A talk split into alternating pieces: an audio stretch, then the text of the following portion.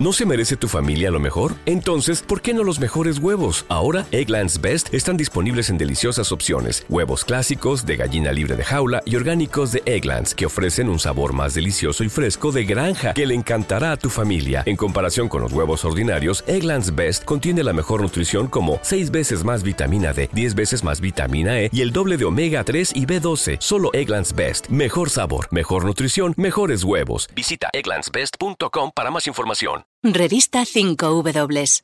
Pequeñas historias. Grandes explicaciones.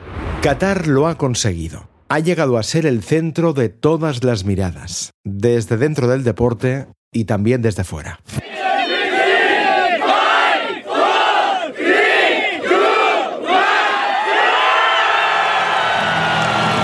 If this was a taste of what fans can expect at the World Cup in 2022, then Qatar impressed.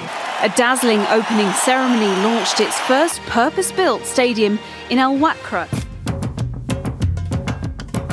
Acoger el Mundial de Fútbol ayuda a Qatar a construir la imagen de país serio, ganador, fiable, poderoso, que lleva tanto tiempo buscando. Una imagen que le permite blanquear cómo trata a las mujeres, cómo castiga la homosexualidad, cómo reprime la libertad de expresión o cómo esclaviza a trabajadores migrantes. Y de paso, este minúsculo estado del Golfo, del tamaño de la región de Murcia, exhibe músculo frente a su eterno contrincante en la región, Arabia Saudí. Hoy hablaremos de Qatar, pero también de su encaje en el Golfo Pérsico. Somos Nuria Har y Raúl Flores. Bienvenidos a las crónicas de larga distancia. Hoy empezamos con dos periodistas deportivos que tienen una mirada larga, muy larga, mucho más allá de la pelota y de los estadios.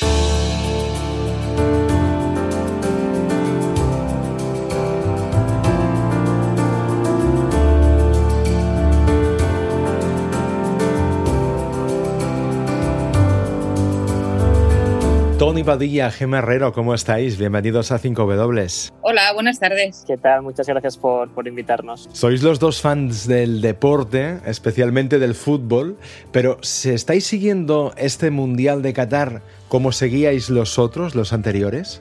Sí, una vez que, que empieza es inevitable. La, los mundiales son la, la mayor cita o la mejor cita en el mundo del, del, fútbol y a pesar de, bueno, de estar un poco con la pinza en la nariz, pero, pero sí, una vez que empieza el fútbol, es fútbol.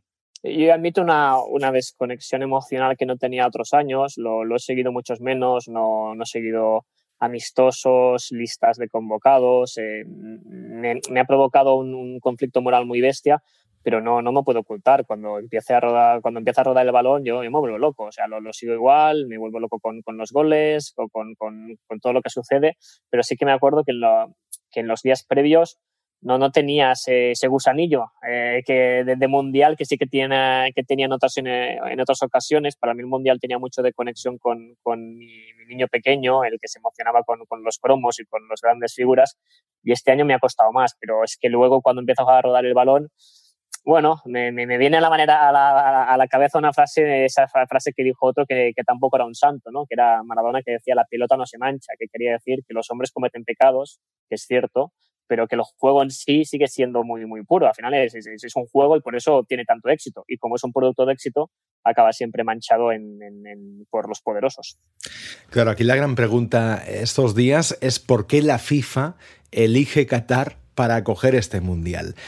¿Hay una respuesta clara de por qué elige Qatar como sede del Mundial 2022? Tenemos pistas, han ido dando pistas y todos tenemos la, la, información, lo que podemos saber, hay, hay motivos, hay reuniones y el juego político ha sido tan bestia que supongo que habrá detalles que todavía se nos escapen, que algún día terminaremos sabiendo, pero ya tenemos pistas. La principal es por dinero. Qatar es uno de los países más ricos del mundo y la FIFA mmm, funciona por, bueno, por sobornos, por, por, por intereses y por poder. Luego han entrado en juego otras, otras historias, pero principalmente por dinero. Blatter, que era el presidente entonces cuando se eligió en el 2010, que se eligió de una atacada el Mundial del 2018 en Rusia y el de 2022 en Qatar, Rusia y Qatar. Ejem, Blatter no quería Qatar, Blatter apostaba por Estados Unidos, era su apuesta, pero como él, él mismo dice que él creó el monstruo y bueno, pues, pues los monstruos, los monstruitos se le, se le comieron también. Sí, yo creo que es muy, es muy interesante lo que apunta Gema, que la FIFA no quería que fuese en Qatar, pero eh, ellos mismos tienen un sistema que fomenta la, la, corrupción, ¿no? Hay que recordar que cuando se elige la, la sede de Qatar, habían solamente 24 votos, no, no votaban todas las federaciones. ¿no? Esta idea de que cada federación, cada país tenía un voto no es cierta. Y en principio, Infantino, en el Joseph Blatter, el presidente de la época, estaba convencido de que iban a elegir Rusia y Estados Unidos, los dos gigantes que simbolizaban un poquito el final de la Guerra Fría y dos mercados que a nivel de crecimiento futbolístico eran mucho más interesantes que Qatar. Pero ellos mismos habían fomentado ya con, en su ascenso al poder este sistema que permite que tú vayas de alguna forma comprando el voto a nivel individual, prometiendo favores que no tienen nada que ver con, con, el Mundial en sí. Entonces, lo que hizo Qatar es, perfecto, vosotros habéis creado un sistema que ha fomentado este, estas, estas corruptelas, pues os vamos a aprovechar para también incluso derrotar al gran maestro, al gran maestro de las intrigas, que es, que es Joseph Blatter, que si miramos ahora las imágenes de cuando él saca el sobre de Qatar, se le tiene el, el rastro desencajado, porque dice, yo quería que fuese Estados Unidos, donde vamos a ganar más dinero como haciendo negocio. Esto de Qatar no, no me interesa, será un embrollo, pero una vez sale, lo, lo tiene que hacer, ¿no? El, eh, la FIFA lo tiene que permitir porque obviamente ha sido así, porque ha habido la gran traición, que es el gran traidor, uh, que es Platini, y de nuevo aparecerá Sarkozy, en, ya lo vamos a citar, pero la gran traición a la francesa es la que provoca un poquito el giro de última hora que Estados Unidos pierda y se haya a Qatar. Y luego esto nos lleva a la gran pregunta, ¿y por qué se hace aquí? Pues obviamente porque el deporte es muy popular, el deporte es uno de los pocos lenguajes universales que, que se entienden en todos los um, continentes y es el gran blanqueador de imagen precisamente porque tiene éxito. Cuando un, cualquier régimen político quiere ofrecer cierta imagen de ganador, cierta imagen de, de, de, de, conseguir lo que quiere, de tener poder, pero a la vez también hacerlo con una cara simpática, porque luego cuando tenemos la, la ceremonia de inauguración, todos son caras simpáticas y bailes y músicos y todo esto, el, el, el, el, fútbol, el deporte sigue siendo el gran blanqueador. Lo curioso, pero, es que, claro, es que Qatar ha estado comprando deuda, puertos, aeropuertos, medios de comunicación en España, en Francia, en el Reino Unido, en todo el mundo. Y la única vez en que realmente se ha cuestionado un poquito lo que está haciendo Qatar ha sido cuando ha organizado el Mundial de Fútbol. Eso habla del poder que tiene este deporte. Y, mueve tanta gente que cuando nos estaban comprando nuestros edificios, eh, nuestros uh, políticos, nuestros bancos, organizaban Fórmula 1, atletismo, natación, cualquier cosa, nadie hablaba de que Qatar tenía obviamente crímenes en su, eh, en su haber. Pero cuando llega el fútbol sí que se habla.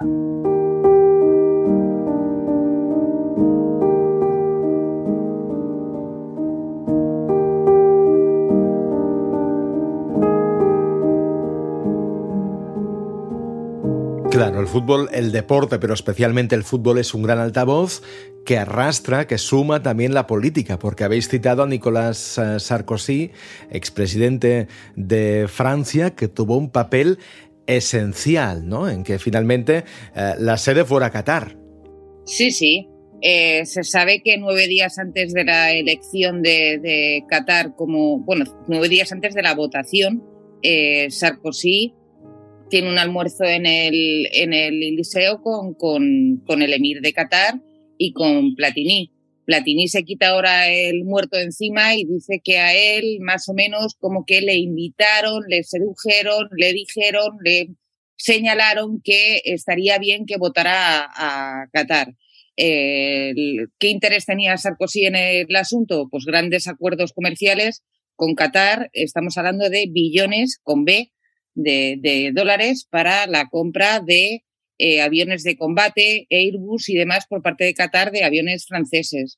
Y por otra parte también porque Sarkozy es hincha del PSG y otro de los acuerdos fue, que esto se hizo eh, al año siguiente, eh, que, entrara el capital catarí, que comprara el PSG para que el Paris Saint Germain fuera uno de los equipos más importantes de, mundo. Sí, lo que se cuenta de esa reunión es que en principio es una reunión pactada entre el que fue a la postre emir de Qatar, que en ese momento era el príncipe heredero, y el presidente de la República, para, para hablar de negocios, pero se invita a Michel Platini y obviamente lo, en ese momento Michel Platini, recordemos, era la mano derecha del presidente de la FIFA, presidente de la UEFA, y el gran defensor de que el Mundial se hacía en Estados Unidos. Hay muchas declaraciones suyas diciendo el fútbol, el Mundial se tiene que ir a Estados Unidos. Y de repente en esa reunión básicamente es, Qatar lo que les dice es, todos tenemos un precio, ¿cuál es vuestro precio? Sarkozy encantado, Eh, al principio parece que el Platini no, no, lo declaro, sigue insistiendo, yo prefiero un mundial en Estados Unidos y en las condiciones que va poniendo, pues Sarkozy aprovecha que el Paris Saint Germain estaba en bancarrota, estaba hundido porque había habido una operación con un fondo americano que había ido fatal, que se iba a pique, se iba a segunda y él dice, bueno, pues a todo el mundo en Francia nos interesa que París sea capital. Oye, si compráis el PSG, pero no solo eso, si creáis Bean Sports, que, el canal de, deportivo de Qatar, hacéis una, pues una sede en Europa, en Francia, que signifique que todos los equipos de fútbol de Francia van a recibir más de derechos de televisión, por tanto crece el deporte en Francia, lo vendemos como una operación amable que reflota el PSG, que reflota el fútbol francés, que reflota los derechos de televisión, es una jugada perfecta, ahí es cuando Platini dice, bueno, pues eh, esta operación es, es, buena, significa que voy a traicionar a mi amigo Plater, que, que me va a odiar, pero lo, lo, voy a hacer, y acaba colando pues un último favor, ¿no? Que es que básicamente eh, tres meses después el hijo de Platini también encuentra trabajo en eh, la organización que eh, mueve el deporte en Qatar. Todo es política, ah, en esta vida siempre lo ha sido y, Qatar ha sido uno de, los países que más ha evidenciado el uso del deporte para reforzar su, papel, su imagen como un país muy pequeño pero muy necesario porque tienen gas, porque tienen petróleo y porque tienen amigos muy poderosos como Estados Unidos. Claro, eso es una otra clave, ¿no? El deporte, que antes también lo planteabas, Tony, ¿no? Como que siempre históricamente ha servido como carta de presentación de muchos países o, regímenes del mundo, ¿no? Un gran escaparate para promocionar países o regímenes políticos. Eh, el país, de hecho, ha desembolsado cerca de 200.000 millones de euros para albergar la competición. ¿Hay cálculos de cuánto puede ganar ahora Qatar con este mundial? Se sabe que la FIFA va a ganar 5.000 millones. Eso sí que se sabe. O sea, muchísimo más de lo que ha invertido. Qatar lo tiene, son muy opacos, Qatar. Entonces, incluso hay especulaciones de que quizás no ganarían a nivel económico, pero no es un problema. Ellos lo que quieren es una operación de marketing. Ellos lo que quieren es vender una imagen concreta. Ellos lo que quieren es demostrar, por un lado, que pueden organizar un torneo moderno e incluso durante unos días ofrecer una imagen moderna para ganar ah, en su imagen a nivel global, pero también a nivel de geopolítica local, lo que han hecho es dar un puño en la mesa. Qatar es muy pequeño, eh, personas con nacionalidad de Qatar no llegan a 300.000 y son todos descendientes de tribus que en su momento llegaron desde la península arábiga, o sea, desde Arabia Saudita. Entonces, para demostrar a sus vecinos sauditas, sus poderosos eh, vecinos sauditas, para demostrar a Dubái, a Abu Dhabi, Emiratos Árabes Unidos, a Irán, a sus vecinos, que ellos sí que pueden hacer lo que nadie ha hecho, que es organizar un mundial en la zona, ya les vale la pena, aunque acaben perdiendo dinero en estadios que son una auténtica locura, que se van a desmontar algunos, que algunos van a convertirlos en gradas montables que las van a enviar al tercer mundo dentro de de, esta geopolítica para construir estadios en Burkina Faso o en Botswana. Y al margen de esta, de esta cuestión geopolítica, que es sin duda importantísima, que es esto, esto de como son tan pequeños, temen ser engullidos por, por los gigantes Arabia Saudí que tienen alrededor. Con lo cual es como situarse en el mapa y demostrar que son fuertes. Pero al margen de esto está también el otro asunto que es sobre todo la, la pátina de, de, respetabilidad. El, vender una imagen algo que se lleva haciendo desde los Juegos Olímpicos del 36 con Alemania con la Alemania nazi y que después en el mundo del fútbol se hizo más tarde en el 78 con el Mundial de, de Argentina. Es decir, esto no es nuevo. El intentar... Y, ya antes, eh, ya antes, el Mundial del 34 es en Italia Mussolini. Claro, intentar caer bien, intentar hacer ver que, que son muy majos y muy modernos. Que no va a colar, porque es tan, tan evidente, o sea, lo, están haciendo tan a la cara que, que, que, no va a colar. Tony Padilla, Gemma Herrero, un placer escucharos. Muchísimas gracias. A ti. Un abrazo, gracias.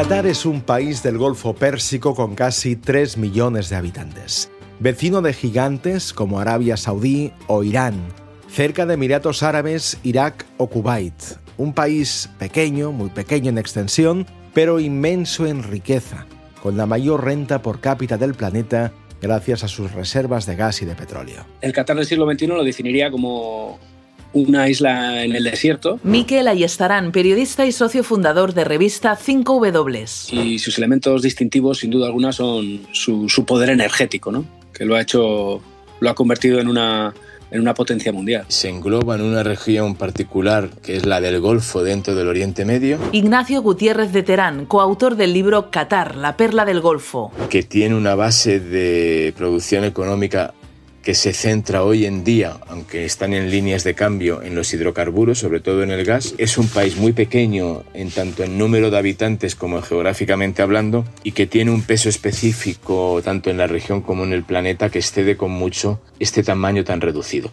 Uno de los países que mejor está invirtiendo o que mejores eh, campañas de relaciones públicas está llevando a cabo en el exterior. Carlos de la Sera, responsable de Deporte y Derechos Humanos en Amnistía Internacional. De cara a ofrecer una imagen pues, eh, moderna, vanguardista, abierta, incluso reformista pero eh, están obviando otra parte, la parte que tiene que ver con la situación de derechos humanos en el país, que no es tan eh, abierta y tan reformista. Y justamente el Mundial de Fútbol es una de esas campañas en el exterior con la que Qatar busca mejorar su imagen y ganar peso en la escena internacional. If this was a taste of what fans can expect at the World Cup in 2022, Alemania, que es la cuatro veces campeona del mundo, comenzó su participación este miércoles en Qatar, enfrentando a al siempre complicado seleccionado japonés, pero antes del comienzo del partido, los jugadores del conjunto teutón se cubrieron la boca al momento de la foto grupal, una acción como motivo de protesta por no poder llevar la cinta multicolor. Esta es la primera vez que un país árabe acoge el mayor evento deportivo del mundo después de los Juegos Olímpicos, por donde se calcula que pasarán más de un millón de visitantes. La pregunta es si este mundial cambiará algo en un país de derechos escasos y de derechos muy mal repartidos. Yo quiero pensar que va, que va a servir para cambiar y va a ser un efecto, va, a ser un punto de inflexión, pero siendo realista eh, y teniendo en cuenta el peso que tiene el fútbol en esta parte del mundo y en un país como, como Qatar, pues eh, siendo realista yo creo que no, que no servirá de mucho. ¿no? Eh, al final el Don Dinero ha conseguido traer el Mundial a, a este lugar pero me temo que las cosas, en cuanto deje de rodar el balón, seguirán siendo un poco como antes. ¿no? Creo que para el régimen va a suponer un refrendo de su política de expansión financiera y en el ámbito de la población no creo que cambie gran cosa en cuanto a los cataríes. Sí es cierto que en lo que se refiere a la mano de obra extranjera, que es más del 90% de la población activa son extranjeros, sí que es evidente que ha habido un cambio en cuanto a sus condiciones laborales y condiciones de vida sin que lleguemos a hablar de condiciones óptimas, ni mucho menos, pero sí ha habido un cambio en ese sentido. Desde el año 2017, Qatar está sintiendo esta presión, este escrutinio internacional. Hay que destacar que, por ejemplo, han puesto en marcha algunas reformas, es decir, se han dado algunos avances que sobre el papel permiten a los trabajadores migrantes, por ejemplo, pues tener unas mejores condiciones. Permiten la libertad de circulación de los trabajadores, y eh, por otro lado, pues también han prometido eh, mejoras salariales, cosa que es cierto, se han dado, y también el acceso a la justicia en caso de eh, abusos contra los derechos humanos de los trabajadores. Esto sobre el papel. Sin embargo, a, día de hoy hay todavía muchas personas, trabajadoras migrantes, que no han podido beneficiarse de estos cambios y que por lo tanto pues siguen atrapadas en ese círculo vicioso de la, de la explotación laboral. ¿no? Los trabajadores migrantes que han construido los estadios y las instalaciones de este mundial están en el punto de mira por sus condiciones laborales, que muchos tildan directamente de neoesclavitud. Qatar ha mostrado una rapidez y una agilidad tremenda a la hora de organizar, de construir estadios, carreteras, reformar aeropuertos, es decir, de toda la infraestructura que hay alrededor de la organización del Mundial. Pero esto tiene un coste. Y el coste principal han sido las muertes de miles y miles de personas. Una de las pocas estimaciones que hay es la que hizo en 2020 el periódico The Guardian. Entonces estimó en más de 6.500 los trabajadores que habían fallecido. Se llega a este fin por unos medios y esos medios básicamente eh, han incluido condiciones de explotación laboral. Las jornadas interminables eh, de trabajo por parte de, trabajadores migrantes, jornadas de hasta 16 horas eh, al aire libre, lógicamente, el impago de salarios, la negación de, la posibilidad de acudir a la justicia a reclamar lo suyo, había un abuso brutal desde el punto de vista de los derechos laborales. Muchos trabajadores no tenían ni un solo día a la, semana libre, quiero decir. Trabajaban hasta 12 horas seguidas, no disponían de ningún tipo de baja por enfermedad. La mayoría de la población de Qatar son migrantes de otros países, como la India, Bangladesh, Nepal, Pakistán o Sri Lanka. pero también de países africanos. Estos trabajadores son el 95% de la fuerza de trabajo del país. Para preparar este mundial han trabajado jornadas interminables, con sueldos más bajos de los prometidos, con la documentación confiscada para que no se pudieran ir y sin opción para cambiar de trabajo. El problema estaba con este grueso de la población activa, que son cientos de miles de personas que durante muchos años han estado sujetos al llamado el régimen de la kafala, que es un sistema por el cual el, trabajador siempre necesita un intermediario y esto ha dado lugar a numerosos excesos. El, que ejerce la labor de kafala, que es un kafil, se queda con los documentos de identidad del trabajador y muchas veces le detrae o le detraía una parte del salario. Después de críticas y presiones, Qatar ha cambiado algunas de esas condiciones, aunque sigue lejos de garantizar un trabajo justo y ha renunciado a indemnizar a los trabajadores explotados como le reclama Amnistía Internacional. A raíz de la concesión del Mundial, las autoridades cataríes han ido introduciendo una serie de reformas, entre ellas la supresión de esta cafala. Hoy en día, en 2022, ya el trabajador no necesita de un intermediario, mantiene sus documentos de identidad. En los lugares de origen hay un sistema mucho más transparente de contratación. Antes daba lugar a diversos casos de corrupción. Muchas veces el supuesto empleador se llevaba una comisión extra que tenían que pagar los trabajadores para que se les admitiese en Qatar. Ya hay un día de descanso obligatoriamente por ley, hay un salario mínimo, está por encima de los 300 dólares. Pero más allá de estos estadios, muchos de los trabajadores son mujeres migrantes que se dedican a la limpieza en hogares o en hoteles.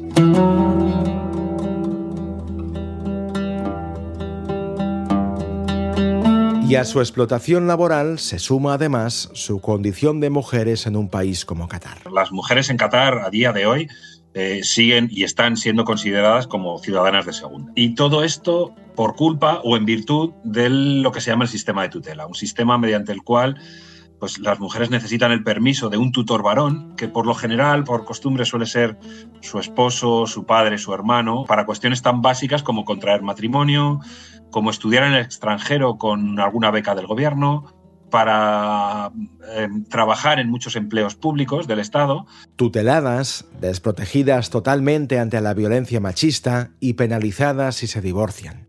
Esta es la situación de las mujeres en Qatar.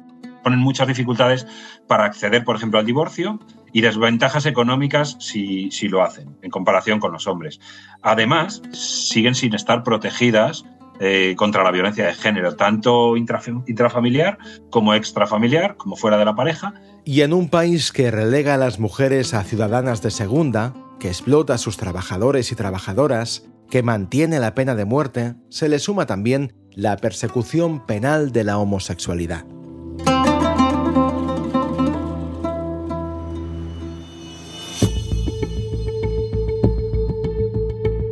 Este que vais a escuchar es el embajador del Mundial de Qatar en una entrevista en una televisión alemana. Aber sie werden unsere Regeln akzeptieren müssen.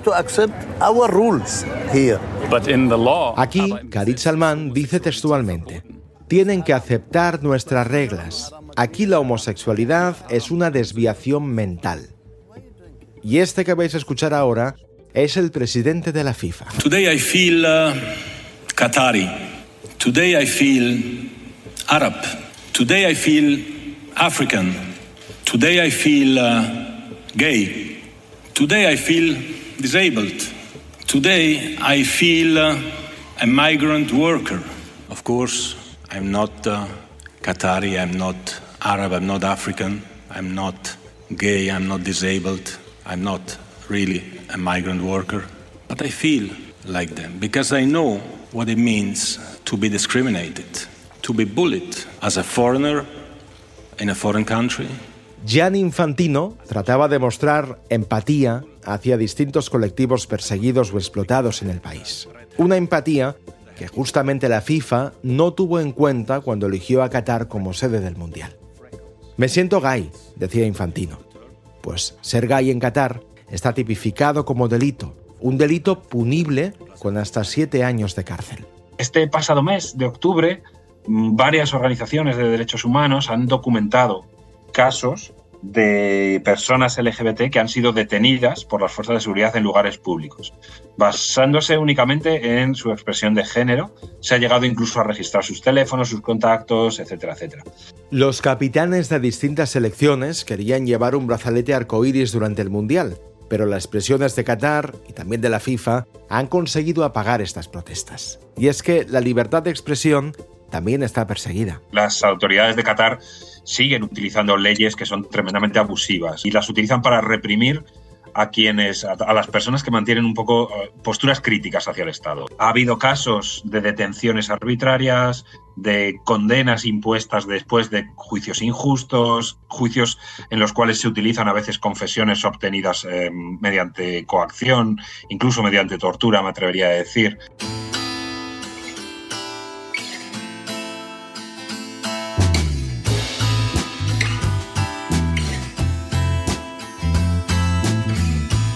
Qatar tardó muchos años en conseguir la independencia del Reino Unido. Lo hizo en el año 1971. Ahora es una monarquía absoluta gobernada por los Altani, por este hombre. من قطر من بلاد العرب ارحب بالجميع في بطوله كاس العالم 2022 ما اجمل ان يضع الناس ما يفرقهم جانبا لكي يحتفوا بتنوعهم وما يجمعهم في الوقت ذاته Es Tamim bin Hamad Al Thani, el emir qatarí después de la abdicación de su padre.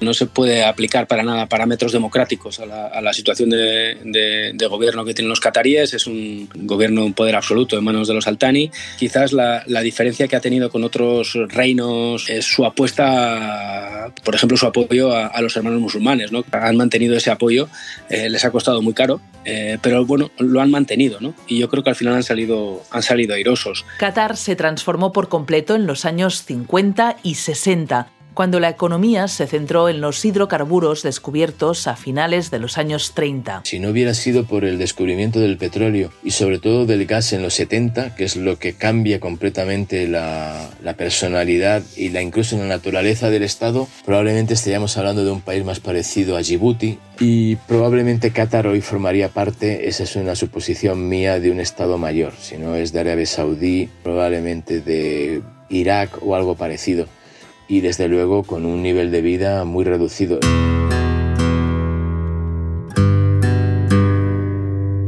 Ahora Qatar es el país con la tercera mayor reserva mundial de gas natural. Intenta exportar gas a todas las partes que pudieran estar en conflicto. Durante un tiempo ha, ha incluso exportado gas al 50% a Europa y al 50% a China, la India y países del continente asiático como Corea y Japón. Ha intentado hallar ese equilibrio, de tal manera que se convierta en un socio fiable e indispensable para las grandes potencias internacionales y regionales. Con quien mayores problemas ha tenido en los últimos años es con Arabia Saudí y con Emiratos Árabes Unidos, con los que tiene una serie de similitudes notables desde el punto de vista de la población, de su composición, de la religión. Y tampoco quiere quedar fuera del mercado de energías verdes. Es uno de los grandes productores y exportadores del mundo de gas licuado y ha ido reduciendo de forma notoria sus exportaciones de petróleo. ¿Esto por qué lo hace? Porque si consideramos que el gas es una energía verde, como se está diciendo ya en algunas instancias internacionales, tendremos que, que Qatar va a apostar casi del todo por esta, este modo de energía, al mismo tiempo también que está desarrollando grandes planes de energía eólica y de termodinámica dentro del plan específico de Qatar 2030. La exportación de petróleo ha marcado las relaciones internacionales de Qatar. Eso y también sus vecinos, estados poderosos como Arabia Saudí. Qatar ha tenido que hacerse un hueco en la región y vender también una imagen de socio fiable y de socio fuerte. Por un lado tiene buenas relaciones con Estados Unidos, pero también las tiene con, China, también las tiene con, los iraníes, con los turcos. Eh, decir que, tiene una política diplomática que, está siendo para mí muy importante a la hora de resolver conflictos. En, Afganistán también ha sido uno de los actores clave. Eh, ha permitido la, salida de miles y miles y miles de, personas desde Kabul a través, de, a través de Doha. Justamente las relaciones con sus vecinos salen ahora de años de tensión.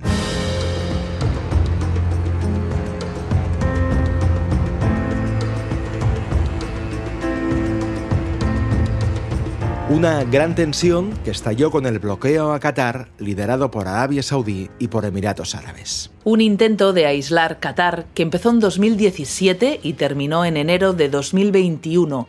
Sus vecinos lo acusaban de apoyar al terrorismo, pero en realidad buscaban aislar uno de los principales competidores en la región, esto dañó todavía más la relación entre los vecinos del Golfo. Sobre el papel diríamos que es correcta, eh, vuelven a tener una relación correcta, pero bueno, han sufrido un, bloqueo eh, que ha sido muy duro ¿no?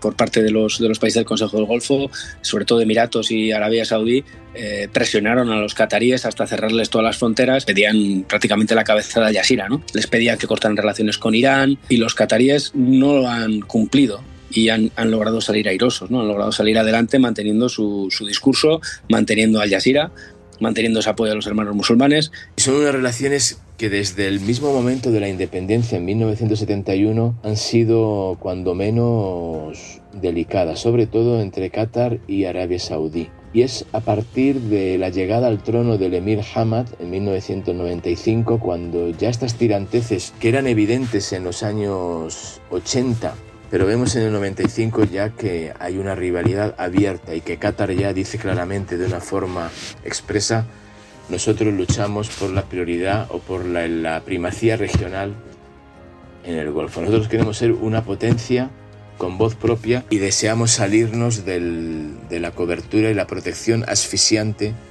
que impone Arabia Saudí. Y a partir de ahí vemos una escalada de tensiones, a veces es por la cadena Al Jazeera, en otras ocasiones es porque eh, Qatar mantiene una relación amistosa o más que amistosa según Arabia Saudí con Irán, otras veces es porque Qatar tiene iniciativas políticas en, cuanto a los países árabes que no gustan a Arabia Saudí, otras veces es por la cercanía de Qatar a movimientos del Islam político, en fin, una serie de expedientes que a Arabia Saudí no le agradan y va dando lugar a una tensión permanente que desemboca en el embargo de 2017.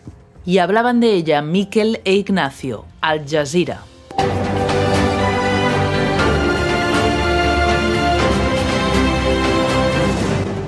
Al Jazeera es un medio de comunicación global con especial eco en países árabes, fundada hace más de 25 años por el gobierno de Qatar para que su país y su visión del mundo ganase peso e influencia.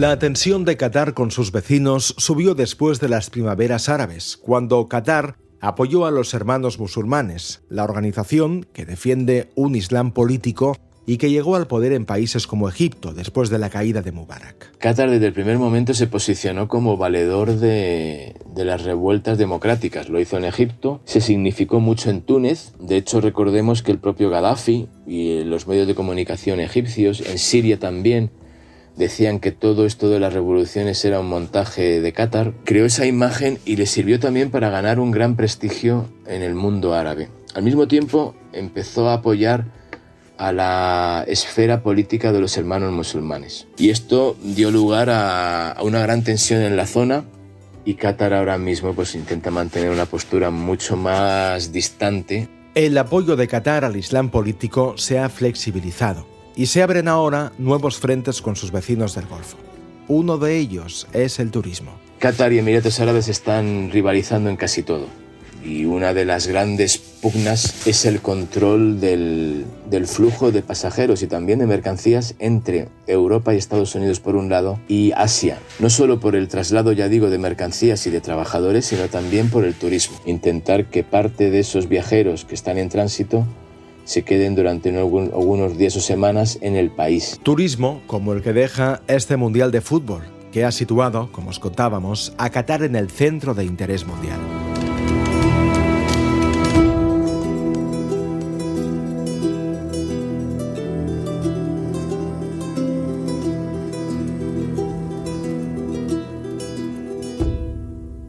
Agus Morales, director de 5W, ¿cómo estás?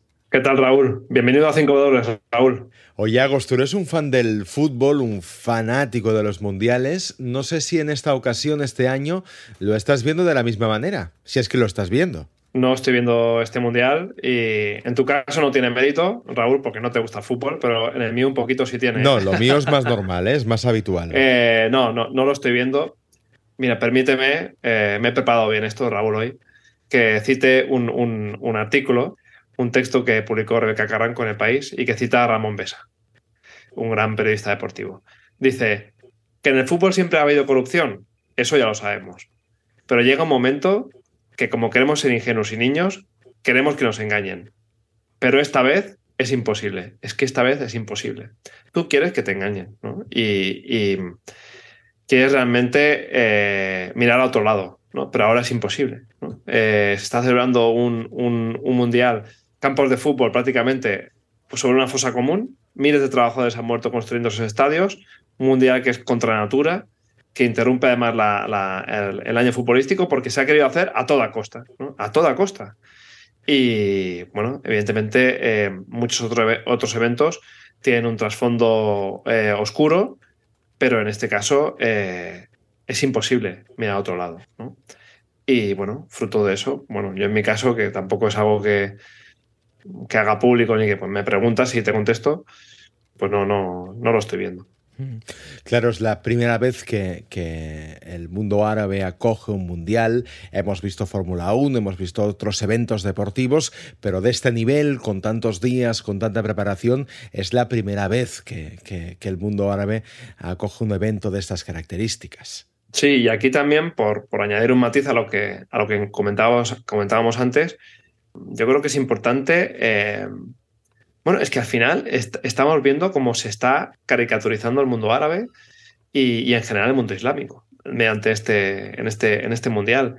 Cuando ahora desde Europa se habla de los derechos LGTBI, etcétera, se hace de forma a veces un poco hipócrita, incluso intentando, bueno, en un ejercicio casi de, supremacía moral.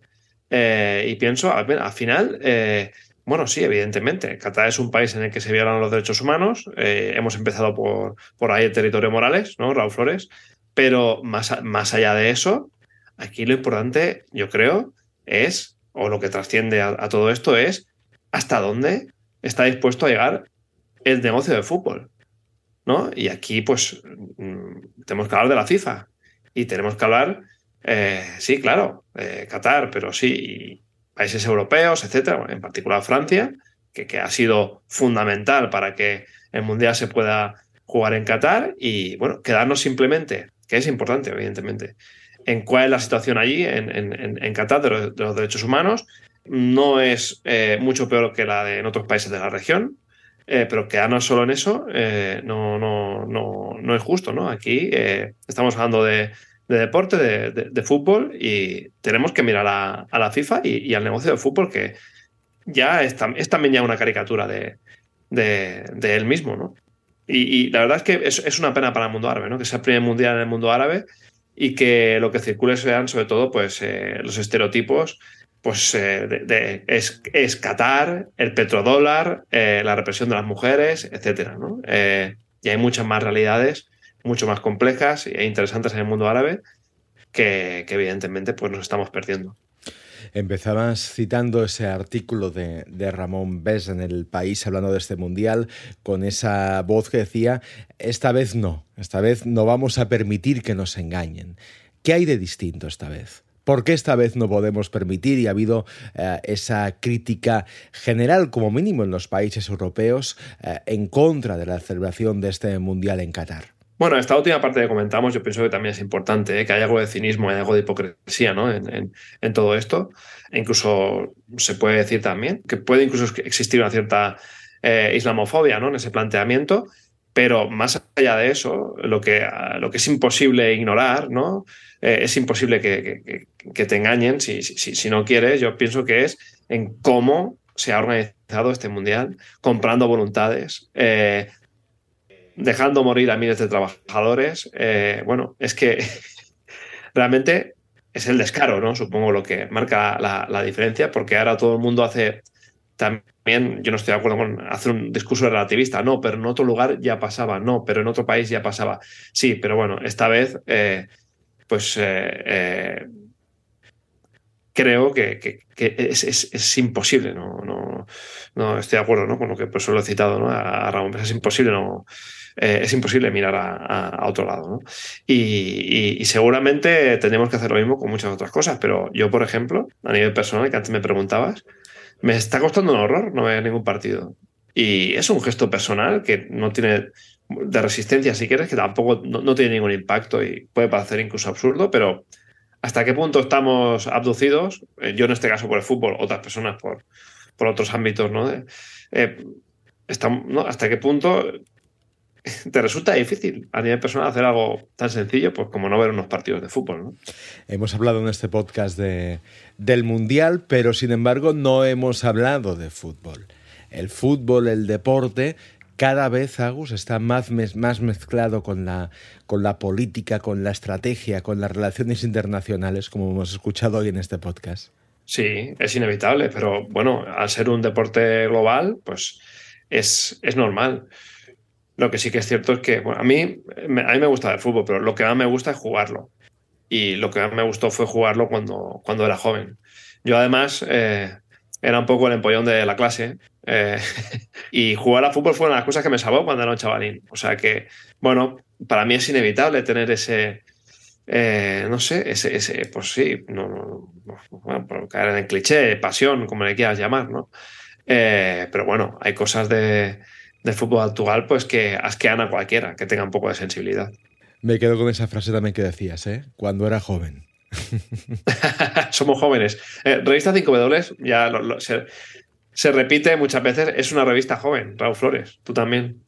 Agus Morales, eh, espíritu joven, eh, gracias por el comentario y nos escuchamos en el mes que viene. Gracias Raúl y bienvenido a 5 dólares Raúl.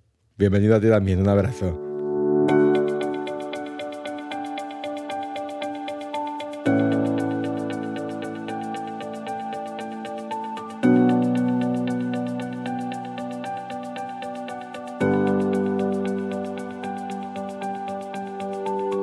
Empezábamos contando que deporte y política han ido ligados siempre, más por interés de la política que del deporte.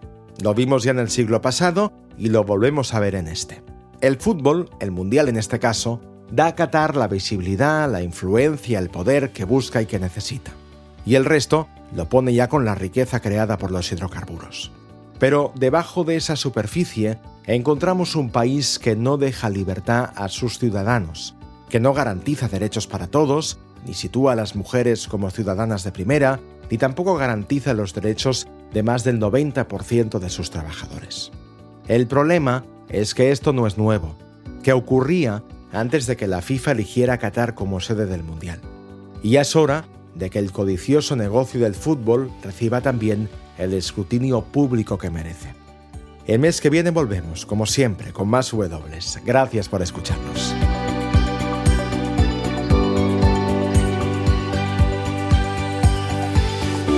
¿Se puede contar el mundo con las 5 W? En el mundo pasan cosas increíbles. Ayúdanos a contarlas. Hazte socio de revista 5 W.